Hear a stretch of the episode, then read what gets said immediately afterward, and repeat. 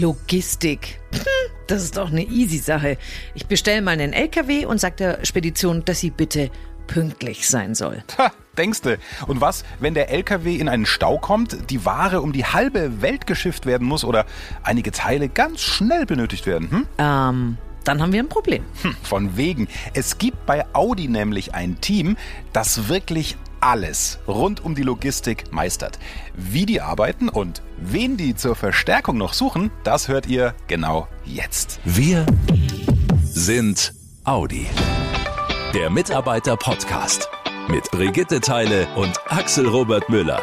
Hallo ihr Lieben, willkommen im neuen Jahr. Wir hoffen, ihr seid gut reingekommen in dieses 2023 und vielleicht ist ja einer eurer Vorsätze, ich will mich beruflich verändern und weiterkommen.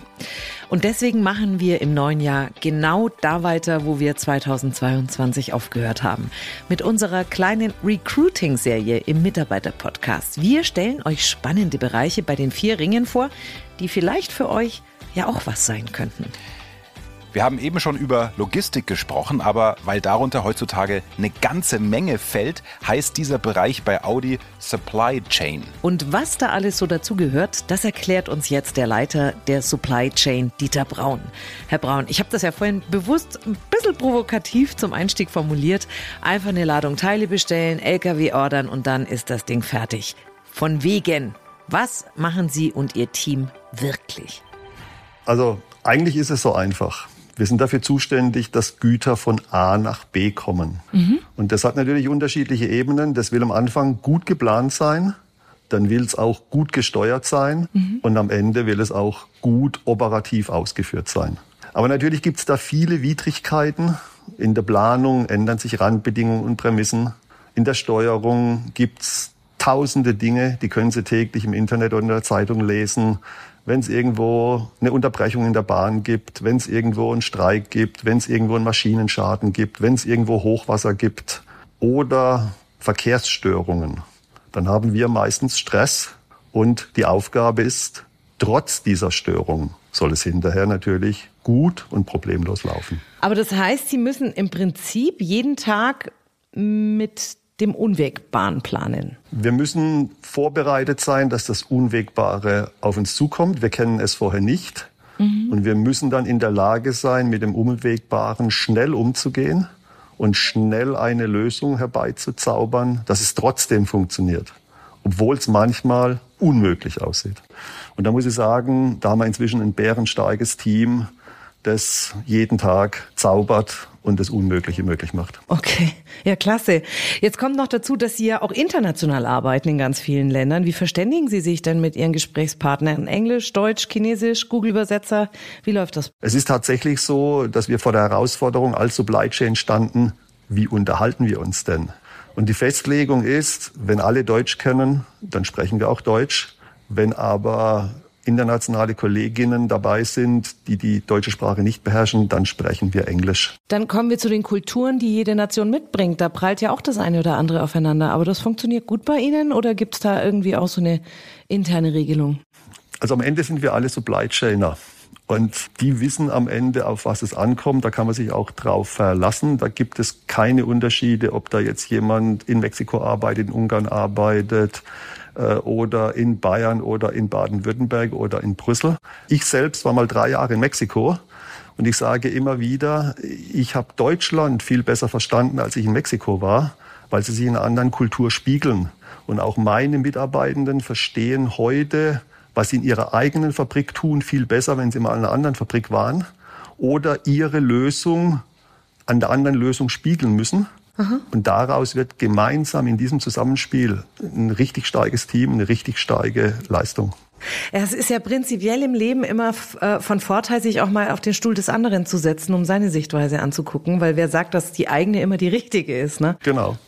Das versuchen wir auch und ich sag mal, was wir auch sehr aktiv machen, wir versuchen auch Mitarbeitende über die Standorte zu bewegen, damit es nicht nur aus dem eigenen Standort heraus mit dem anderen zusammenarbeiten ist, sondern auch mal in den anderen Standort zu gehen, das Wissen aus dem alten Standort mitzubringen, aber neues Wissen dort dazu zu lernen und es wieder mit zurückzunehmen.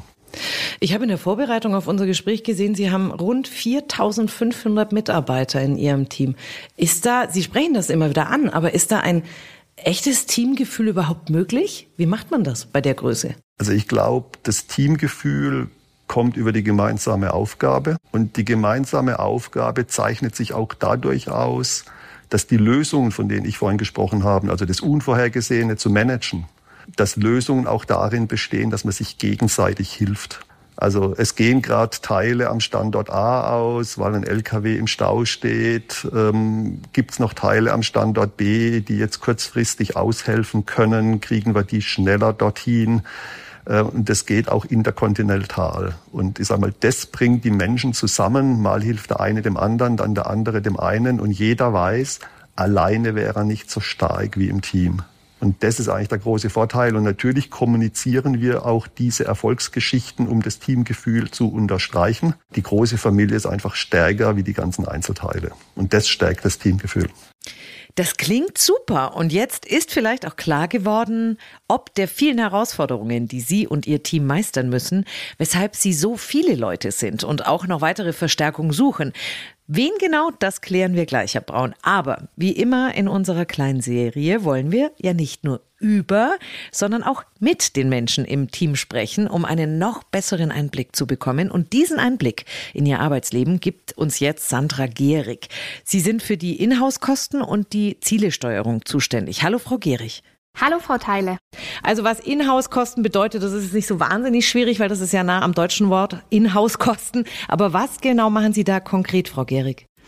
Also grob gesagt sind Inhouse-Kosten alle Logistikkosten, die bei uns im Werk anfallen, beispielsweise unsere P5-Logistiker, welche dafür sorgen, dass die richtigen Teile zur richtigen Zeit am richtigen Ort zur Verfügung stehen und wir dann die Fahrzeuge wie geplant bauen können. Mhm.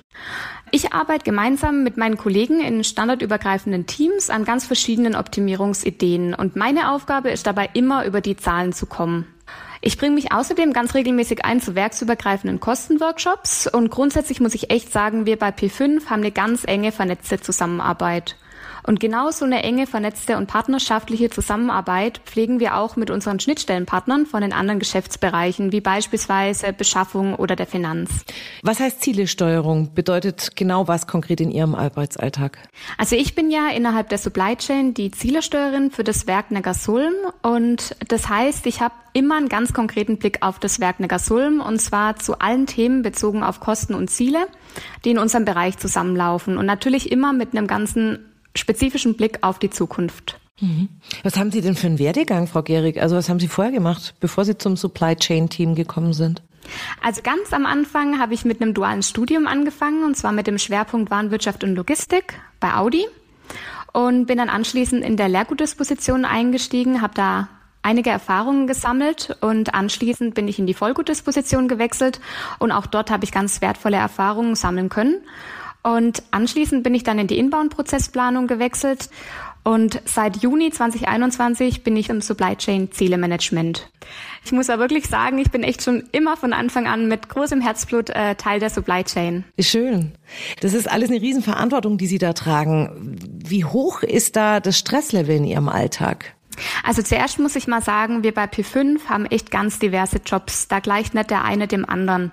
Es gibt also bei uns Jobs mit einem ganz konkreten Tagesgeschäft, wo man wirklich eine Orientierung und einen konkreten Rahmen hat. Es gibt natürlich aber auch die Jobs, wo jeden Tag eine ganz neue Herausforderung auf uns wartet. Trotzdem muss ich sagen, herausfordernde Situationen bei P5 erlebe ich immer so, dass es wirklich ein Team gibt. Also ich muss echt sagen, ich stand noch nie allein da. Egal ob Engpass am späten Abend, ob schwierige Diskussionen oder auch wenn irgendwann mal was nicht so gut läuft wie geplant. Das Schöne ist echt immer so dieses gemeinsame Gefühl, etwas gemeistert zu haben. Jetzt könnte ich Ihren Chef fragen, den Dieter Braun, aber ich frage mal bewusst hier aus Ihrer Perspektive. Welche Eigenschaften braucht's? Oder sollte jemand mitbringen, um ins Supply Chain Team von Audi richtig reinzupassen? Also auf alle Fälle sollte man teamfähig und offen sein. Und ich glaube, Wissbegierigkeit, das schadet bei uns auch auf gar keinen Fall. Und eins ist echt ganz sicher, also langweilig, das wird's bei uns wirklich nie. Das glaube ich Ihnen aufs Wort. Herr Braun, nochmal zurück zu Ihnen. Jetzt hat uns Frau Gehrig einen kleinen Teil des Supply Chain Teams näher gebracht, nämlich den Teil, in dem sie arbeitet. Das Supply Chain Zielmanagement und Zielsteuerung in Neckarsulm. Aber wir haben es ja schon vorhin gesagt. Dieses Team und auch die Aufgaben sind unglaublich groß und vielfältig. Sie sind schon ein großes Team. Warum brauchen Sie trotzdem noch personelle Verstärkung? Naja, es gibt auch Menschen, die älter werden und in ihren Ruhestand Hört gehen. sie auf. Ja, auch das soll es geben, ja, selbst in der Supply Chain. Also das ist das eine. Ne? Das zweite ist, wer bei uns ist, durchläuft, glaube ich, eine gute Schule und ist deshalb auch begehrt in anderen Bereichen. Und das unterstützen wir auch, dass Menschen sich weiterentwickeln. Viele kommen auch irgendwann wieder zu uns zurück. Aber diese Bewegung in andere Bereiche, in den Ruhestand und auch, dass wir Wachstumsbereiche haben, das in Summe sorgt dafür, dass wir Personalbedarf haben. Mhm. Wie sieht's aus, äh, wenn ich bisher noch keinen Kontakt zum Supply Chain Team hatte? Kann ich auch als Quereinsteiger bei Ihnen anfangen? Natürlich können Sie auch als Quereinsteiger einsteigen. Sie müssen natürlich äh, mitbringen, dass Sie gerne dazulernen. Sie müssen Teamorientierung mitbringen und Sie dürfen keine Scheu vor dem täglich Unvorhergesehenen haben. Ne?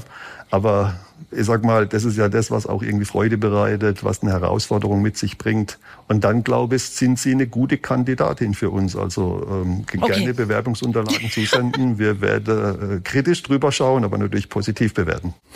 Nix da. Die Teile, die bleibt mir hier schön im Podcast-Team. Ne? Hier ist eine Menge zu tun.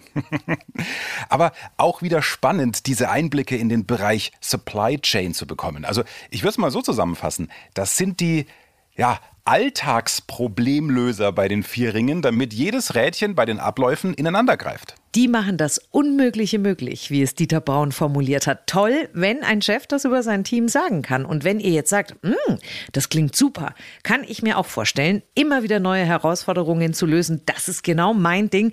Dann informiert euch gerne im Audi MyNet über das Supply Chain Team oder sprecht auch in diesem Fall wieder gerne das Recruiting Team von Audi an. Die unterstützen euch da jederzeit sehr, sehr gerne. Wir unterstützen euch gerne weiter mit, ja, ich sag jetzt mal, akustischen Einblicken bei den vier Ringen. Akustische Einblicke. Aha. Da muss ich jetzt mal kurz drüber nachdenken, Herr Müller. Das ist ja fast schon sophisticated. Ja, und während Brigitte denkt, das kann immer ein bisschen dauern, äh, sag ich schon mal bis bald, bis zur nächsten Podcast-Folge. Akustische Einblicke. Brigitte, also jetzt wäre der Moment da, um wie immer an dieser Stelle zu sagen, macht's gut und passt gut auf euch auf. Ich spreche so überhaupt nicht. Also, macht's gut, ihr Lieben. Bis zum nächsten Mal. Schnell informiert. An jedem Ort. Zu jeder Zeit. Nehmt uns mit. Egal wann, egal wie, egal wohin. Der Mitarbeiter-Podcast.